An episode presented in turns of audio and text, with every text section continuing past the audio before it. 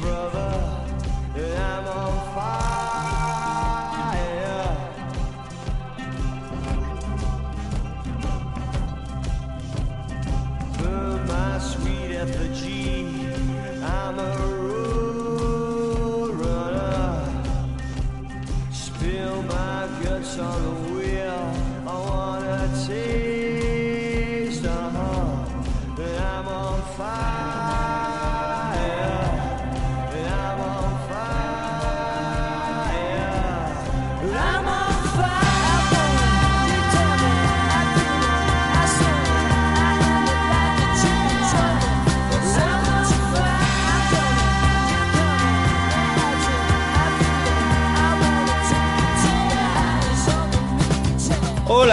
Bienvenidos como cada semana o como casi todas las semanas a The Fulham Anfield, este podcast hoy ha decidido contraprogramar a nuestro presidente Luis Rubiales con su rueda de prensa de la Federación de los Valores y el escándalo de la Supercopa.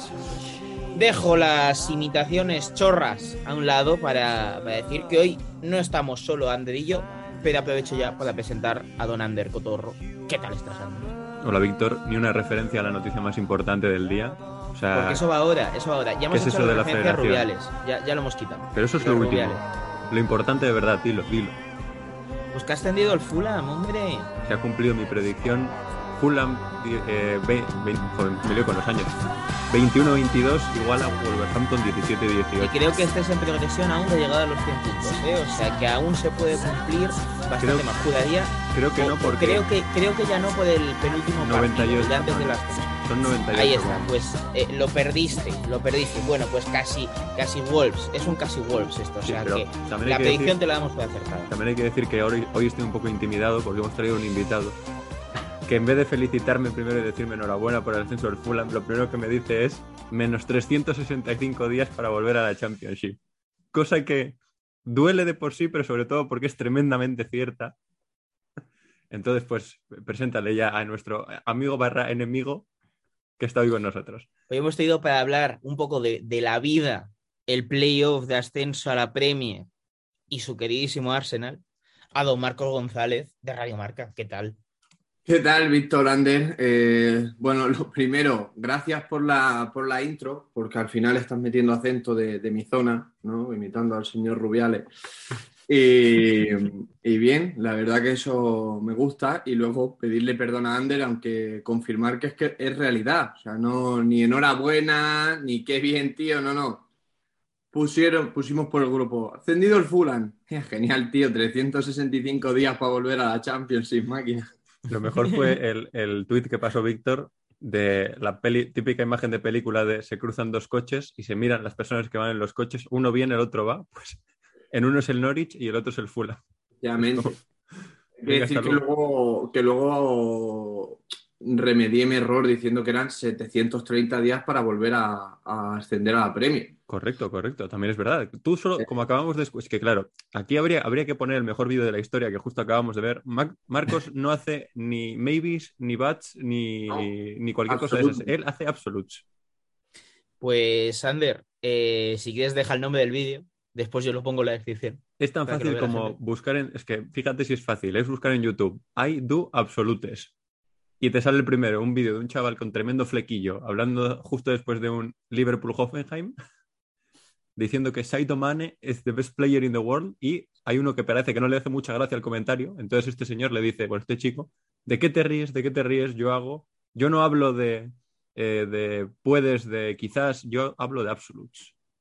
Y todo esto con un acento scouse eh, que, que, vamos, los subtítulos no sobran, ¿eh? Porque yo hay un par de, de partes, eh, nunca mejor dicho, que me he perdido. Ha- Hay como una referencia que hace este muchacho a que su tía sería tío si tuviese Sí. pelotas. Básicamente lo que hace es continuar ahí- eso de que, que él habla factos diciendo, es como si yo digo que mi, tí- que mi tía, como, como tiene pelotas es mi tío, pero como no las tiene no lo es. Y le dice al que le está entrevistando, ¿me entiendes? Y el que le está, fíjate lo que dice Víctor, que el que está entrevistando le dice, no te entiendo, pero me encanta cómo lo dices, así que me río. Es Es maravilla. que siempre se habla de, de esta cámara que va a los partidos del Arsenal ¿Eh? A hablar con los aficionados, pero cuidado la del Liverpool, ¿eh? Cuidado la del Liverpool. que tiene cositas también. Como cositas tiene, mira qué bien hilado, Ojo, eh, este. Fulham, Oh, que ya es equipo de, de Premier League, y aquí ya eh, me dan ganas, Ander, de después cuando lo esté editando, no lo haré porque soy muy vago, pero ponerte el himno del Fulham por abajo y que Quita, des quita. tu, tu- tu alegato. Dale, Ander, es, Quita. es tu momento. Déjate, déjate de hilos del- de, de- de hilos, de himnos del Fulham y demás. Y es que en sí hay poco más que añadir a lo que hemos venido comentando en este, en este espacio. Que, que bien suena este espacio, ¿eh?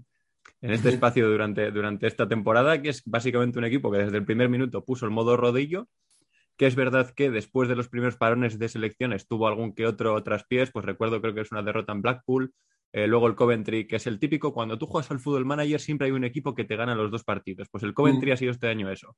Le ha ganado la ida y le ha ganado la vuelta. Y ya llegabas a un tramo de la temporada en el que era como ir quitando hojas del calendario de, venga, va, es- en esta no ascendemos, va, pues la siguiente, venga, la siguiente. Y al final, pues muy cómodamente. Y hay una cosa que he estado mirando, que claro, aquí todo lo que mm, acapara la atención de este equipo es que hay un serbio que ha metido 40 goles. Evidentemente, muy meritorio. Entonces puedes llegar a pensar que es un equipo que tiene Mitrovic dependencia, ¿no? Es decir, si tú le quitas los goles que ha metido Mitrovic, el equipo hubiera, sido, hubiera estado peor.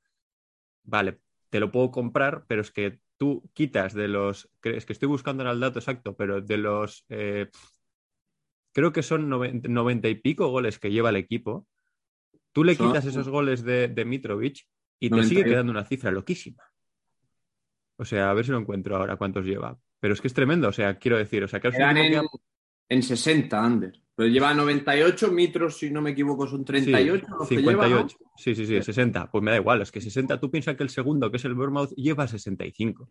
O sea, quitas los goles de Mitrovic y serías uno de los mejores registros de la liga igualmente. Entonces, eso te, te da a entender un poco el, el cómo el equipo ha sido igualmente superior a todos los rivales. Y luego, eh, yo ayer estuve viendo, en vez de ver el, cómo el equipo de Víctor pues goleaba otra vez, cosa que no es para nada nuevo, yo estuve Ah, viendo un, un poco... gol cada 20 minutos al, al United. Pues en el otro, en el partido que estuve viendo yo fue un poco más, todo, de- todo en la primera parte y ya la segunda por ahí queda. Y ves que es un equipo que no solo es que domine por resultados, sino que el juego que desprende es atractivo. O sea, ayer, por ejemplo, tenían eh, un- una disposición para atacar al Preston en la que estaban con tres, eh, tres tíos sacando la pelota súper abiertos, un montón de gente por delante de la pelota moviéndose, con gente yendo al pie, con gente yendo al espacio, con Mitrovic, que ya lo comentamos aquí, participando mucho más en el juego, no tanto siendo el, eh, como le digo yo, el estibador de, de Puerto Serbio al que tú le mandas una pelota y él se pega hasta con tu padre, o, con su padre, mejor dicho, para, para bajártela, ¿no? Es capaz de hacer cosas de atraer la atención de los defensores bajando a participar en el juego y que esos espacios que quedan por arrastres o por jugadores que dudan si van o no, que lo aprovechen pues gente como Kevano, gente como Harry Wilson eh, o incluso alguno de los interiores, puede ser el caso de Tom Kearney en alguno. Y eso todo pues resulta que es un equipo que es que mm, los ascensos anteriores eran, vale, es un equipo que ataca bien, eso siempre lo ha tenido, pero que no defiende tan bien. Y este año 37 goles encajados en 42 partidos, teniendo en cuenta que es un equipo que digamos que su propuesta es, eh, oye, mira, voy a, no es tampoco eh, un equipo de Torsten Fink, que alguien busque lo que hacía este hombre cuando sus equipos iban perdiendo, pero es un equipo que arriesga bastante. Entonces, tener ese registro cuando siempre has defendido mal y encima has jugado igual que siempre a atacar, a mí me parece muy noticiable. Que luego lo mismo, eh, en 365 días vuelven a bajar a Championship, pues puede ser. Eh, todo dependerá de lo que haga el hombre del pressing catch en los fichajes, que bueno, este año ha estado bien. Además ha habido ahí una evolución en toda la parcela de, recruitment que se dice, o sea, han fichado gente para tenerlo más controlado y que no sea solo el del pressing catch el que toma las decisiones, es el hijo de Tony Khan, que es el propietario, el que digo. Entonces, pues con todo esto, pues yo tengo ganas sinceramente de ver qué mercado hacen y luego, pues ver de sobre todo si son capaces de eh, dejar de ser ese ascensor que vienen siendo estas temporadas. Así que dicho esto, eh, el año que viene, pues habrá que coger el FM y jugar con el Fulham en la Premier, por, porque sí, ya está. O incluso ir a ver un partido a Craven Ah. Cottage, Contra el Luton. ¿eh? por Premier. ejemplo. Por ejemplo. ¿Cómo lo vistes tú, Marcos, el, el ascenso esta temporada del Fulham? Que sabemos que tú a la segunda división inglesa también le das bastante. Sí, yo coincido mucho con Ander y creo que, que es muy diferente a otro tipo de ascensos que ha tenido en los últimos años, precisamente por, por la solidez. Tampoco es que sea el equipo más sólido defensivamente del mundo, pero sí que es verdad que ha mejorado mucho en ese aspecto, ¿no? Eh, es verdad que, bueno, yo creo que se ve un poco influenciado en que hay muchos partidos y Ander lo ha dicho. Ayer, la primera parte ya, eh, Caput, ¿no? Y así ha dejado un montón, pero un montón de partidos este año que iba ganando 3, 4, 0, 2, 0, pero con una superioridad bestial al descanso, que incluso han llegado a quitar a Mitro en el minuto 65, pero porque ya llevaba un hat-trick, era como, tío, cálmate, mete al banquillo, no te, no te canses, que la semana que viene a lo mejor tenemos un partido importante y te necesitamos. Y, y eso ha influenciado también en que muchos equipos ya que se han enfrentado al Fulham pues bueno, en 20, 30 minutos estaban ya muertos y tampoco han competido el partido. Pero bueno, es una manera también de, de defenderte, ¿no? La de tener la pelota y ser más sólido que otras veces, porque hemos visto otro tipo de, de Fulham en años anteriores donde sí, tenía, atacaba mucho, iba mucho a pecho descubierto, pero tampoco era tan sólido marcando goles o sentenciando partidos como para evitar que esos problemas defensivos que tenía eh, le pudieran costar puntos. Este año sí que, lo, sí que lo ha hecho, ha sido impresionante. Yo sí lo, he- lo- he comentado antes, que, antes de empezar, que creo que había que abrir ese melón y el debate de si la temporada de Mitrovic es la mejor de la historia de la Champions y de un delantero, porque yo creo que tiene que estar por ahí. He estado buscando ayer cuando me comentasteis que, que- que- que si me apetecía entrar y demás. La última temporada de ascenso del Fulham, ¿cuántos goles había metido Mitro? Que obviamente había sido el máximo goleador del equipo y fueron 26. Y quedan, al Fulham le quedan cuatro partidos y lleva 38. Es que es una auténtica bestialidad lo que ha hecho este hombre este año. Y como dice Anders, sin ser mitrodependencia, porque tú le quitas a Mitrovic y el equipo es lo suficientemente sólido como para seguir ganando los partidos con bastante comodidad, ¿no? Porque son 60 goles sin él, que es una auténtica barbaridad.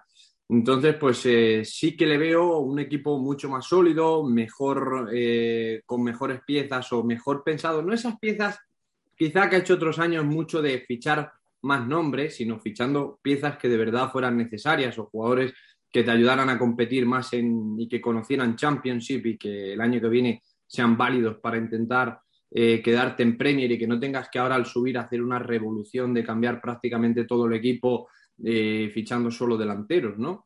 Eh, creo que se ha incorporado piezas bien por todos lados y, y es un Fulham que es mucho más esperanzador que el de otras temporadas. No solo porque vaya a subir con noventa y tantos puntos, no solo por la diferencia, por la cifra de goles, sino porque es un equipo mucho, mucho más sólido que otros años. Mira, he estado buscando Es- en lo que lo comentaba Marcos. Partidos con mm, victoria por diferencia de tres o más goles del Fulham en la temporada, 14. Casi la mitad. Ojo, ¿eh? Y tienen un tramo de la temporada que es, a ver si lo encuentro rápido. Birmingham en casa 6-2 ganar. Van a Reading, ganan 0-7. Van a Swansea 1-5. Le- Viene el Bristol City, ganan 6-2. O sea, es una barbaridad esto. Es una cosa te- terrible. Y luego lo que, lo que decía Marcos es muy importante. Tú miras temporadas as- anteriores, ascensos anteriores, y ves, por ejemplo, la primera, cuando ascienden en la 17 y 18, al año siguiente firman prácticamente un centro del campo nuevo con eh, Jean-Michel Seri y Zambo Anguissa, una defensa casi nueva con Le Marchand, eh, Mawson y Joe Bryan, 25.700 porteros, que esto yo nunca lo entenderé, pero bueno.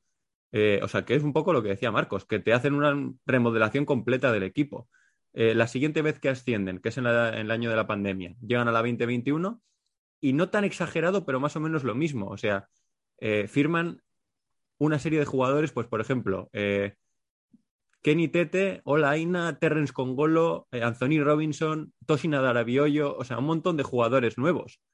Porteros otra vez 7.500, gente para el centro del campo. Y en cambio esta temporada, aquí hablamos de los fichajes que hicieron y ves que está todo hecho, como ha dicho Marcos, con más cabeza. O sea, uno para el centro del campo que conozca la, división como es Nathaniel Chalobah. Además, tal, y nos encaja. Eh, un jugador que, bueno, que en la Premier ha insinuado que podía ser bueno, como Domingo Esquina. Un portero que tiene experiencia en la Premier contrastada, Paulo Gazzaniga, que encima puede alternarse con Rodak, que es un poco pues el de la casa y el de fuera. Eh, Rodrigo Muniz, que es una apuesta que al final acaba siendo un, buen- un buen eh, suplente de Mitro.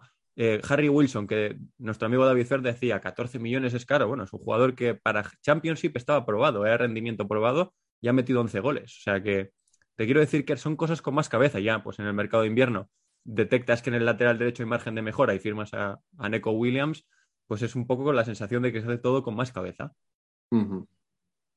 Y respecto a, a todo esto, me da la sensación, que era lo que iba a ir justo después de, de que hablase Marcos, que igualmente, aunque no haya dependencia, que sea un equipo que defienda mejor, más sólido, creo que ya vamos con el estereotipo del Fulham muy a muerte. ¿eh? Al menos es lo que vi ayer en, en, redes sociales, de que a todo el mundo haciendo, pues bueno, referencia a lo de siempre, al, al estadio, y añadiéndole, pues, como ya con descendencia, ¿no? Y yo, sinceramente, de lo poquito que he visto este Fulham, porque, hombre, no, no lo he visto lo mismo que Ander, ni mucho menos, eh, me da la sensación de que con que hagan dos, tres cosas bien, son un equipo sólido para quedarse ¿eh? y, y, meter presión a los que están ahora, que sí que no, con el tema del descenso en la Premier. Así que ve, veremos qué pasa con ellos el, el, año que viene, pero claro, no van a subir ellos solos porque tenemos varios equipos metidos en el playoff, entre ellos uno que le gusta especialmente a nuestro invitado de hoy. Y con el que vamos a muerte, o sea, es el que, el que vale. tiene que ascender. Eso es, así me gusta. Yo aquí tengo el corazón dividido, ¿eh? porque el Luton Town me, me, gusta mucho, pero no me importaría volver a ver al Forest en Premier League. Mira, yo te o hago... sea, para mí son los dos eh, que me gustaría que ascendiesen. O sea, no me si importaría me... que ninguno de los dos. A ver si me compráis el, el, ranking de preferencias para el ascenso. A ver. Yo te pondría primero el Luton. Eso es. O sea, no es que yo crea que es lo que a mí me gustaría. Sí, sí. Que ascendiera el Luton. Si no asciende el Luton, le compro a Víctor la del, la del Forest.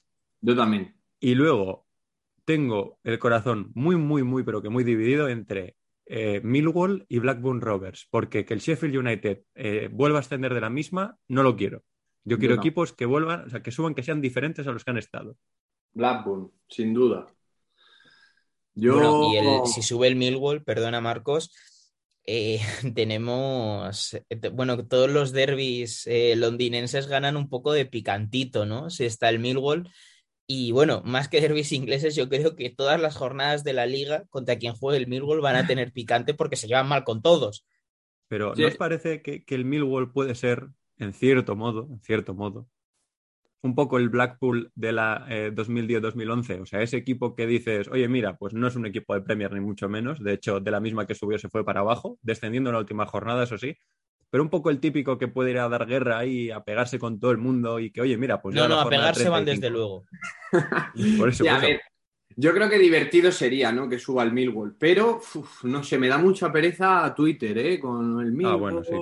eh, explicaciones aquí innecesarias que realmente la gente conoce. Yo creo que en segunda están muy bien y no es que me caigan eh, mal por el tema de lo que todo el mundo sabe o tal, pues es un equipo que es absoluta indiferencia para mí hacia el Millwall, pero sí que compro que sería divertido. Yo el que sí tengo muchas ganas de volver a ver en Premier es el, en Premier es el Blackburn Rovers. Creo que al final es un histórico, es campeón, eh, se, merece, se merece volver y se ha gestionado muy mal durante muchos años en Championship, estando en, me en, media tabla sin ni siquiera un equipo de, ese calibre como es el Blackburn, que la gente ya ni, ni lo conoce, pero que es de, un calibre impresionante, su historia en Inglaterra también, y, en, incluso reciente, ¿no?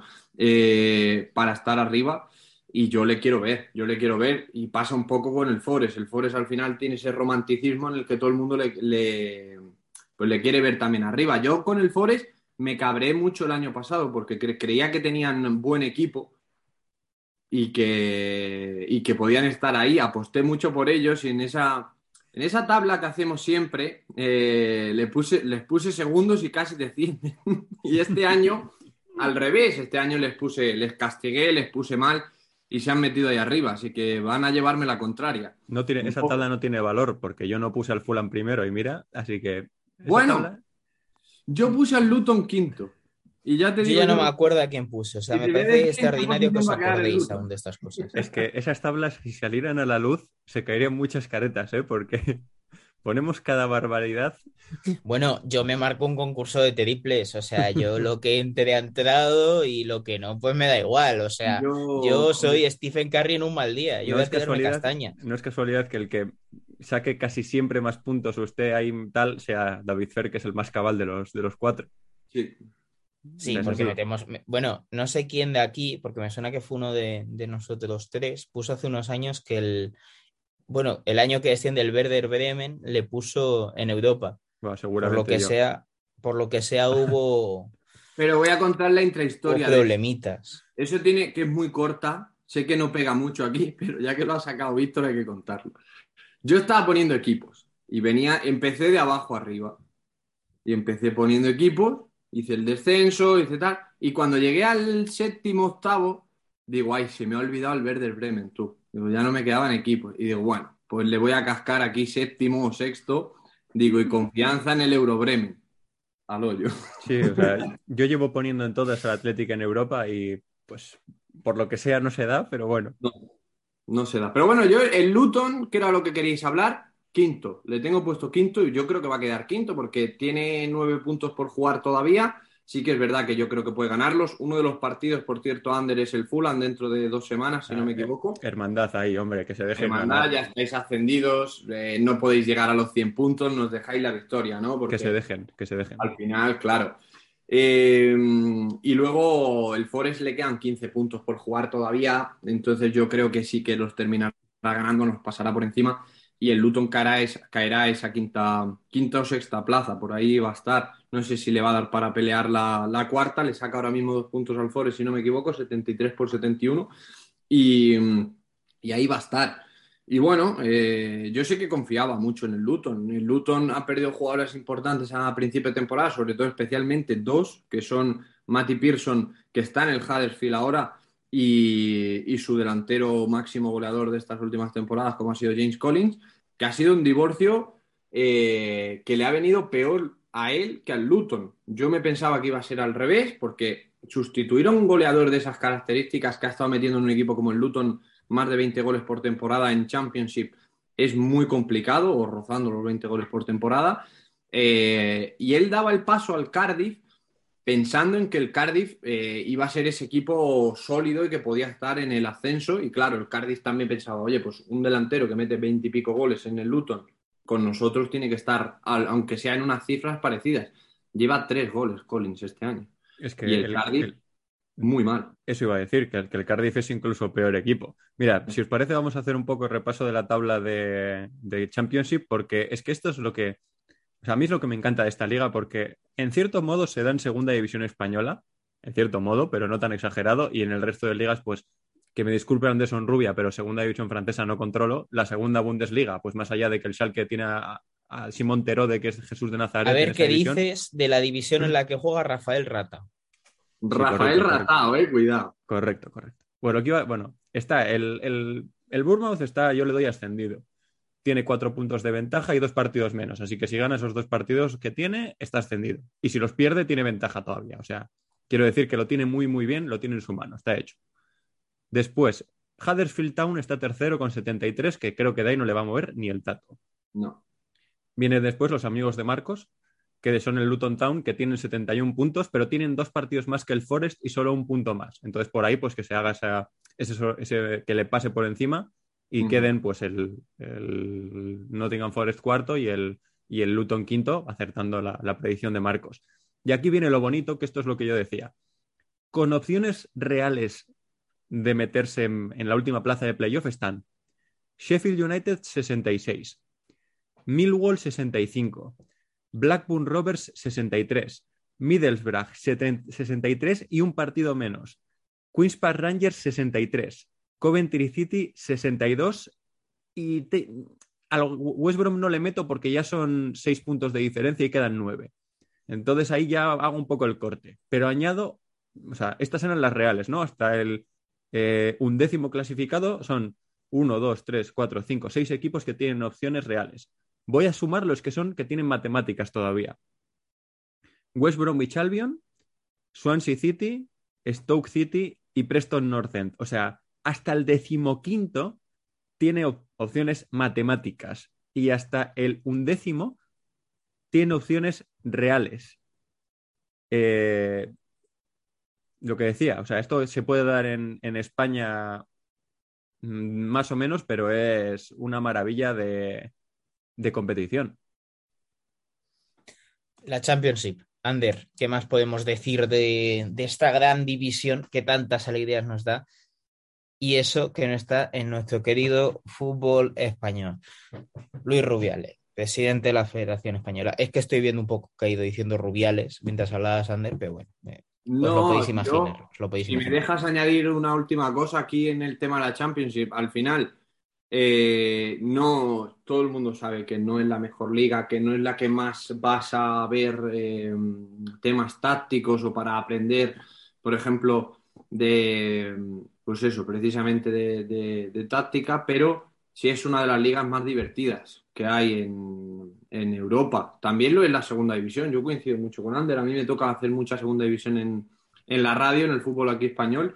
Y eso pasa, ¿no? no tan bestia como en la Championship, pero sí que pasa que hay muchos equipos que están décimo, décimo segundo y terminan ganando una racha impresionante de partidos y se mete. Y voy a dejar aquí una, otro apunte y otro aporte que suele pasar más casi en el playoff de España que en el de Inglaterra.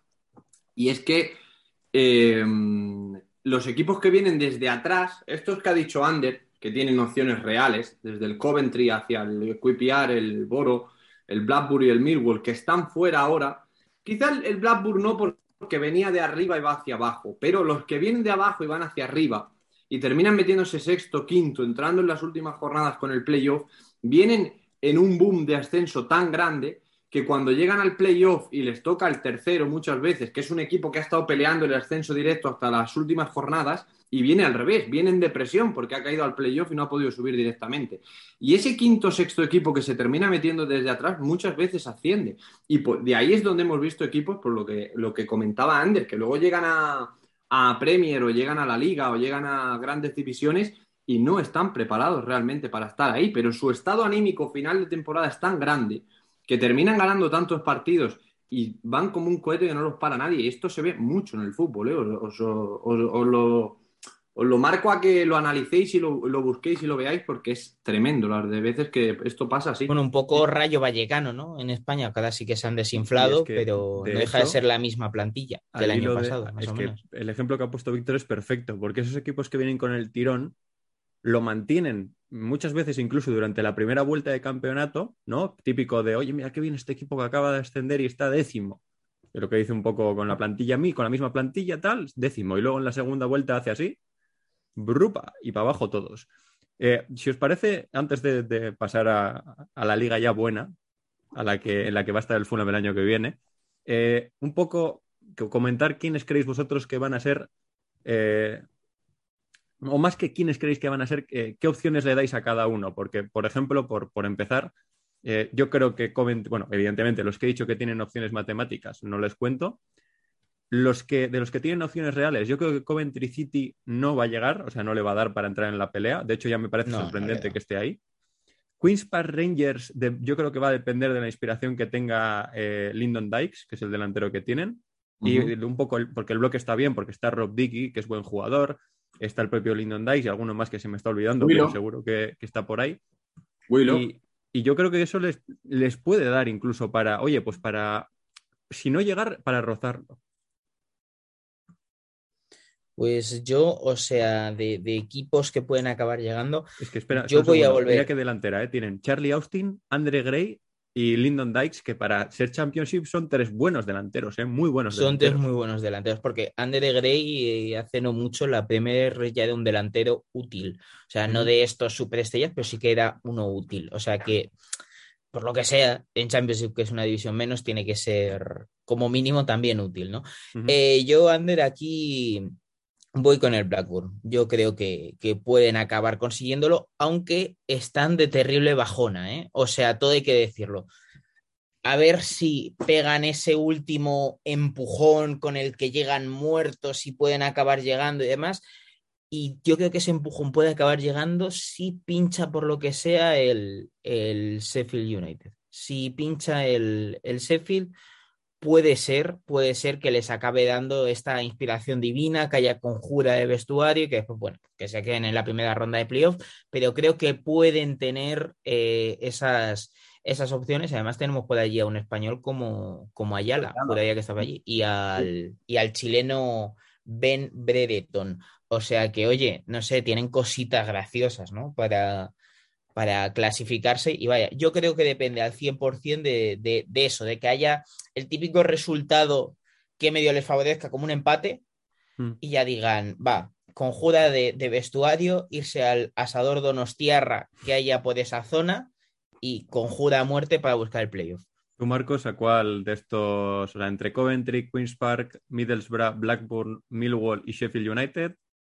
Si Hombre, yo, uno, yo, si me tuviera que quedar con uno, no que quiero, pero que creo que puede meterse desde atrás, es el Boro, porque tiene un partido menos y porque va precisamente también en, aunque ahora ha tenido una mala racha de, de partidos, la ha sabido cortar ya con una nueva victoria y, mm, creo que puede terminar metiéndose. Al Blackburn me encantaría, sería el que yo bancaría a muerte, incluso tendría dudas ahí casi ¿eh? en esa pelea Luton-Blackburn en la que casi que me daría igual si es el Blackburn finalmente el que termina ascendiendo en vez del Luton, pero eh, creo que les va a costar más y como ha dicho Víctor, es que tremenda bajona, que era un equipo que estaba peleando incluso por algo más con la gran temporada de Brereton Díaz, pero la, la lesión les ha matado mucho y aún así tienen jugadores, pues eso, Tyrese Dolan, Dak, eh, que son buenos jugadores y que molaría ver en Premier. Entonces, mi apuesta de lo que yo quiero sería el Blackburn, pero creo que el que puede llegar, el que se puede terminar metiendo es el Boro. yo también estaría con, o sea, el quién quiero sería el, el Blackburn también, aunque ya te digo que si se mete el Millwall no me importaría, pero creo que va a ser el Sheffield United el que va a mantener la plaza, quizás por diferencia de goles, porque tienes, eh, pues pongamos que gana el Boro ese partido que tiene, estarían ahí, ahí, pero creo que por esa diferencia de goles se va a quedar y luego porque tiene, si no me equivoco, creo que es Chris Wilder el entrenador. Entonces, pues, no, es, ese es el que estaba, ¿no? Ese está en el Boro ahora. Sí, Sí, Vale, es el que está en el correcto, Boro. correcto, Ahora pues- creo que está. eh, ¿Puede ser que está Jokanovic en, en el Estaba, Sheffield pero es que le echaron y no. Me sale un, un interino, pero es que no recuerdo exactamente. Pero bueno, creo que, que va a ser el que mantenga la, la plaza, incluso ante. eh, que es porque lo que me había liado, aunque el que vaya a pelearle sea un Middlesbrough con Chris Wilder, que conoce muy bien el, el tema de, de ascender, eh, me da la sensación de que van a acabar manteniendo la plaza también porque creo que es mejor equipo. O sea, al final, tampoco es que tú veas la plantilla del, del Sheffield United y hayan hecho ventas traumáticas. O sea, que cojas y digas, no, es el típico equipo que ha descendido y ha tenido que vender a, medio, a media plantilla. Entonces, creo que con eso les va a dar para, para ese empujoncito, aunque luego en los playoffs, pues eh, creo que será, será otra cosa diferente, con pues, todo más reñido y siempre con, con esa magia de que te dejan los, los playoffs, ¿no? Que puede pasar cualquier cosa. Pues eh, vamos a pasar ahora a la Premier League, no sin antes hacer una pequeña pausa porque nos está dando problemitas la reunión de Zoom, nos está echando. O sea que lo que para vosotros va a ser dos segundos, para nosotros va a ser, pues nada, cinco minutillos. Ahora volvemos.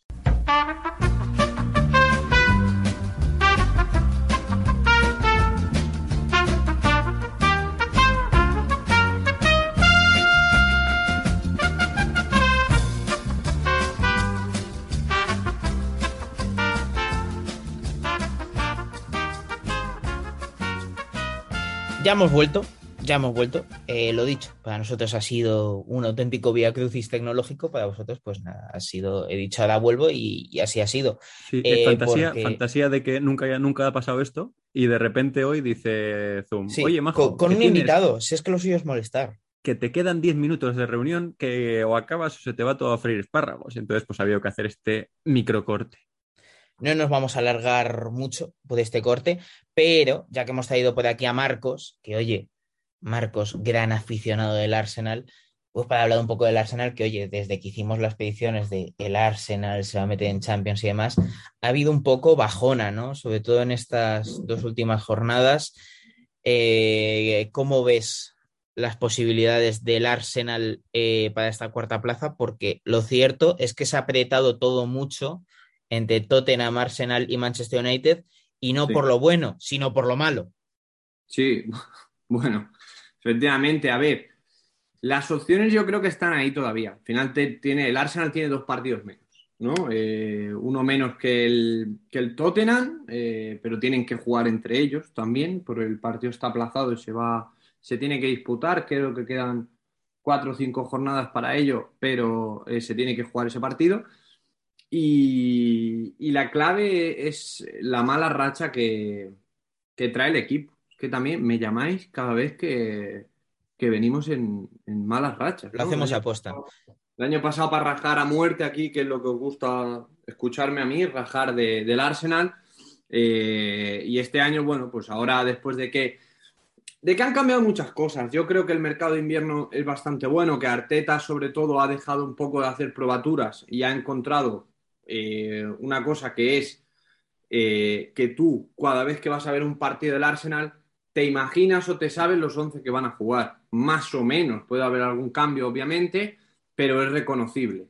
El 11, ¿no? Ha encontrado estabilidad en la portería con Ramsdale. Eh, es verdad que desde la lesión ha desaparecido, pero bueno, Cedric Suárez, que aunque hemos rajado mucho de él también por aquí, eh, más o menos estaba cumpliendo bien. Sabes que Tierney es el lateral izquierdo, pero que si no, cuando no ha estado en uno, también eh, lo ha sustituido muy bien. Sabes que Magallanes y, y Ben White son la pareja de centrales, que el doble pivote está formado por Shaka y por Thomas, que yo creo que la baja de Thomas en estos últimos partidos es una de las grandes eh, cosas por las que el Arsenal está sufriendo también en estos últimos partidos, aunque esto a David Fer no le vaya a gustar mucho, pero es así.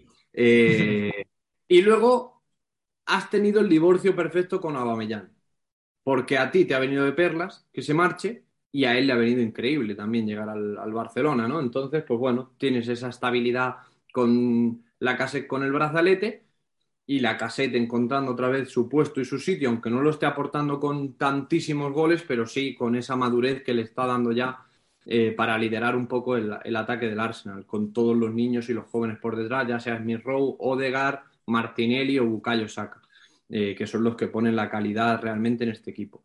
Eh, y has pasado de ser un, una locura en defensa, en un día pongo a otro, otro día, otro día pongo a otro, meto a Saka atrás, meto línea de tres, meto línea de cuatro, meto no sé qué, mmm, y al final siempre salgo perdiendo, eh, a encontrar esa estabilidad que es lo que le ha dado desde enero en adelante al Arsenal las opciones de ganar muchos partidos y estar eh, teniendo en tu mano y dependiendo solo de ti mismo para meterte en Champions. Entonces eso creo que es muy importante. ¿Las lesiones le pueden lastar, como ha sido la de Tomiyasu, como es la de Thomas Partey, si tiene alguna más? Pues sí. Y lo último que os digo es que es muy clave el partido del, del Chelsea y por supuesto el del Manchester United, que es el siguiente. Entonces, pues eh, veremos a ver qué se hacen en esos dos, sobre todo el del Manchester United, porque el Chelsea obviamente te puede ganar, pero el del Manchester United hay que, hay que aprovecharlo, intentar eh, sacar los tres, porque ahí va a estar eh, media Champions casi. Yo, Marcos, eh, es que hay, dale, hay, un nombre, hay un nombre que, que yo creo que también hay que destacar, que no sé si estáis de acuerdo, que es el del Chopo. No os acordáis todavía de lo que era Chopo, ¿no? Que os lo ah, dije. portero, portero, portero. Eh, correcto, correcto. Sí. El de, Aaron, el de Aaron Ram, sí. bueno, para el, que no le sepa, para el que no sepa de qué hablo, aquí en el País Vasco, por lo menos desde que yo juego a fútbol, al portero le llamamos el Chopo. Me imagino que será por Iribar, pero como no lo sé seguro, pues lo digo con la boca pequeña. Y, y es verdad, recuerdo un, un vídeo de, de, la media inglesa que sacaron los datos de, de, Aaron Ramsey y que era el peor portero de, de la, de la Premier, que era el como, creo que en porcentaje de paradas por goles encajados, un tema de esto, ¿sabes? Que, que, las estadísticas decían que era el peor portero de la Premier. Y resulta que, a nada que ha tenido confianza en un equipo que le ha arropado, como bien ha explicado Marcos, un poco mejor, resulta que era un portero que el primer año que tuvo en la Premier, digamos que no fue casualidad, ¿no? Ha demostrado eso. Encima, joder, en un escenario de más, más exigencia das un nivel similar o superior, pues no, para mí das un poco a entender que, oye, que como mínimo mi nivel Premier es el, del, el de la primera temporada con el Sheffield. Mínimo. Y si a eso le sumas a que con los pies resulta que es un portero mucho mejor de lo que parecía en un primer momento, cosa que a un juego como el de Arteta le viene muy bien, pues tienes que desde, desde que yo diría Peter Check se va, ¿no? Que ha pasado por ahí Bernleno, Sí. Es el, es el jugador que más te ha encajado y que más te ha servido para reemplazar la figura de portero con garantías en la plantilla. Bueno, podía haber sido Emi ese jugador, pero claro, a todo pasado todos somos Manolete. Con el tema decir, de, de o sea, Emi, ¿eh? sí, y que si le mandas a, to a, a tomar eh, viento porque te da y dices, eh, venga, Emi, te vas a Aston Villa, en vez de darle continuidad, pues por eso no lo, no lo meto en el saco de que podría haber sido. A mí lo que más me molestó con el tema de Emi es precisamente que, porque a mí Leno es un portero que me gusta, ¿eh? obviamente yo admito que ha tenido muchas cagadas y que con los pies pues tampoco es que sea una maravilla, pero a mí me gusta como portero. Y yo lo que no entendía es, eh, tengo a Emi, tengo a Leno. Eh, Emi está en uno de los mejores momentos de su carrera, siendo un enorme portero. Es verdad que luego, pues aquí en España, sobre todo, se ha hecho muy mediático con toda su historia, con todas las cosas y demás. Me, lo manda a Aston Villa y me lo quito de encima. Pero luego sí que traigo a Ramsdale y siento a Leno. Sin ningún. que, obviamente ahora encantadísimos con Ramsdale, con cómo está funcionando. Pero quizá en el momento en el que llega Ramsdale, tú lo ves y lo comparas y dices es peor portero que, Emiliano Martín. ¿Por qué? Eh, no apuesto por Emi. Sí, lo que quiero es sentar a Leno y sí por Ramsdale. Es lo que a mí más me molestó de ese tipo de cosas a veces eh, locas y sin sentido que se hacen en el Arsenal, ¿no? Por eso digo que sobre todo lo que más me gusta como aficionado del Arsenal es saber lo que me voy a encontrar cada partido y cada fin de semana y decir, joder, es que me sé la línea, por, desde hace mucho tiempo me sé la alineación de memoria y, y sé quién puede jugar y veo que hay una estabilidad y que, mm, y que se juega a lo que Arteta quiere jugar en este caso y que estamos hartos ya de, de, no saber quién juega, de hacer probaturas y de sobre todo tener. Y eso también va mucho en, la línea de atrás, en que has encontrado estabilidad total, que sabes que Gabriel y que Ben White son los centrales, pase lo que pase, hagan lo que hagan. Sobre todo Gabriel, pues un nivel defensivo impresionante y Ben White, pues que, que te da mucho esa salida de, de, balón, aunque luego no sea un tío tan, tan sólido como yo creo que lo puede llegar a ser eh, Gabriel. Entonces, pues eso es lo que más eh, me llama la atención y lo que más me gusta de este Arsenal de Arteta, que parece que por fin y que poco a poco se van haciendo cosas más coherentes y más eh, estables. Eh, a no ser que Ander quiera decir algo, voy a cerrar este temita diciendo que el Arsenal, sobre todo con esos dos nombres que has dicho, eh, Marcos, bueno, más que esos dos nombres hay que añadir a, a Tierney a la ecuación, pero mm. la pareja de centrales como que la veo muy, sobre todo por Gabriel, ¿no? Muy típica de, de Italia, de, de, este Chiellini Bonucci que con un despeje pegan un grito a la grada, aprietan el puño, eh, como Militao, también que está últimamente en el Madrid, ¿no? Que es con los despejes, pega un grito y demás. Y es eh, esas cosas que son chorradas, al fin y al cabo, creo que son indicativas de que el equipo eh, está unido, como que disfruta defendiendo, disfruta sufriendo. Y, sobre todo, pues bueno, es difícil no disfrutar atacando con los jugadores que tiene arriba, ¿no? Y, creo que por ahí el Arsenal, por fin, tras muchos años a la deriva, incluso ya en la última época de Wenger, por fin tiene una identidad nueva, una identidad que con la que se siente cómodo. Les ha costado encontrarla, porque ya sabemos que esto de los procesos en el fútbol es largo, pero eh, sinceramente, y aunque ahora no estén tan bien dadas, sigo pensando que son los favoritísimos al cuarto puesto para volver a Champions. Yo tengo muchas dudas entre ellos y el Tottenham. Es que el Tottenham el está yendo muy bien ahora, eso es cierto. Es que el Tottenham es un, también un poco sí, pero no, ¿no? O sea, tiene cada, o sea, es como un poco cuando uno está bien, el otro está mal. Cuando el otro resulta que pasa a estar bien, el otro pasa a estar mal, ¿no? Un poco así. Por ejemplo, Arsenal estaba bien, eh, subía para arriba, Tottenham como para abajo. De repente tiene estos eh, traspiés el, el, Arsenal y el Tottenham, en cambio, aunque perdió con el Brighton, pero en general va un poquito para arriba. Entonces, yo creo que si tuviera que elegir entre uno de los dos, eh, creo que factor Harry Kane eh, se impone aunque creo que la pelea va a ser hasta el final, pero te diría que se impone el, el Tottenham y que queda cuarto. El que gane su enfrentamiento, ¿no? Al final tienen que jugar, pues ahí, ahí se va a medir. Eh, al final se pospuso, va a ser más tarde de lo que se pensaba, pero bueno, yo obviamente pues tengo que, apostar por el Arsenal, me cuesta también porque creo que lo que ha dicho Ander es bastante racional y que Conte le ha dado al Tottenham otra también estabilidad, solidez y volver un poco a, a, ser un equipo más sólido después que desde que se fue Pochettino ni siquiera Mourinho consiguió darle esa estabilidad, tampoco le dejaron mucho. Eh, con uno tampoco les fue muy allá y Conte ahora pues les ha, les ha enderezado bastante en ese aspecto. Pues veremos qué pasa con esa cuarta plaza. Yo desde luego que creo que todos despertamos al Manchester United, cosas de la vida. Eh, así que bueno, nosotros vamos a cerrar este podcast, no sin antes recordaros que tengáis cuidado con el sol y vuestra piel, porque piel no hay más que una. Eh, vamos a, Eh, se, se me ha medio pillado todo esto mientras decía lo de, lo de la cremita, que hay que echarse el, el cremita. sonido, la recomendación ha llegado clara como el agua. Ha llegado clara como el agua, pues entonces está todo perfecto. Eh, vamos a despedir a nuestro invitado, a Marcos. Marcos, por favor, échate crema y ten cuidado. Sí, me echaré crema, espero no haber sido muy pesado. Y hablando de las cosas que, que me gustan, pues me metáis aquí para hablar del Luton y del Arsenal, pues no me callo, es lo que hay, ¿no? Eh, Ponte, partidos de Rafael Ratao. sí, sí, el Toulouse eh, lo veremos. Esa anécdota algún día la contaremos bien, la de la del ratao. De momento ayer estuve viendo a Leao, aunque Sí, no creo- le fue muy bien. No le Sí, fue creo muy que está bien, con- no le fue que- muy creo bien. que está contada en este podcast ya, la Ah, de, pues, la de Ratao. Eh, me- Sí, me pero bueno, el- ese día dio para varias anécdotas que bueno, irán saliendo sí, poco a sí. poco. Irán saliendo, irán saliendo. Así que nada, chicos, yo encantado. Ya sabéis que siempre que me llamáis me paso por aquí y que os sigo escuchando.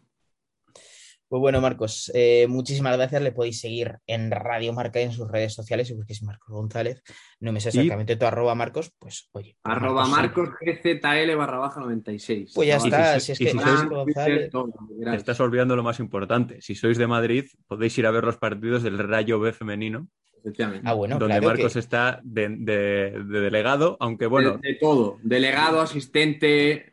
Es que se iba a eh, decir. Es delegado, pero digamos que hace más cosas. Marcos, más Marcos es el escudo directamente. Sí.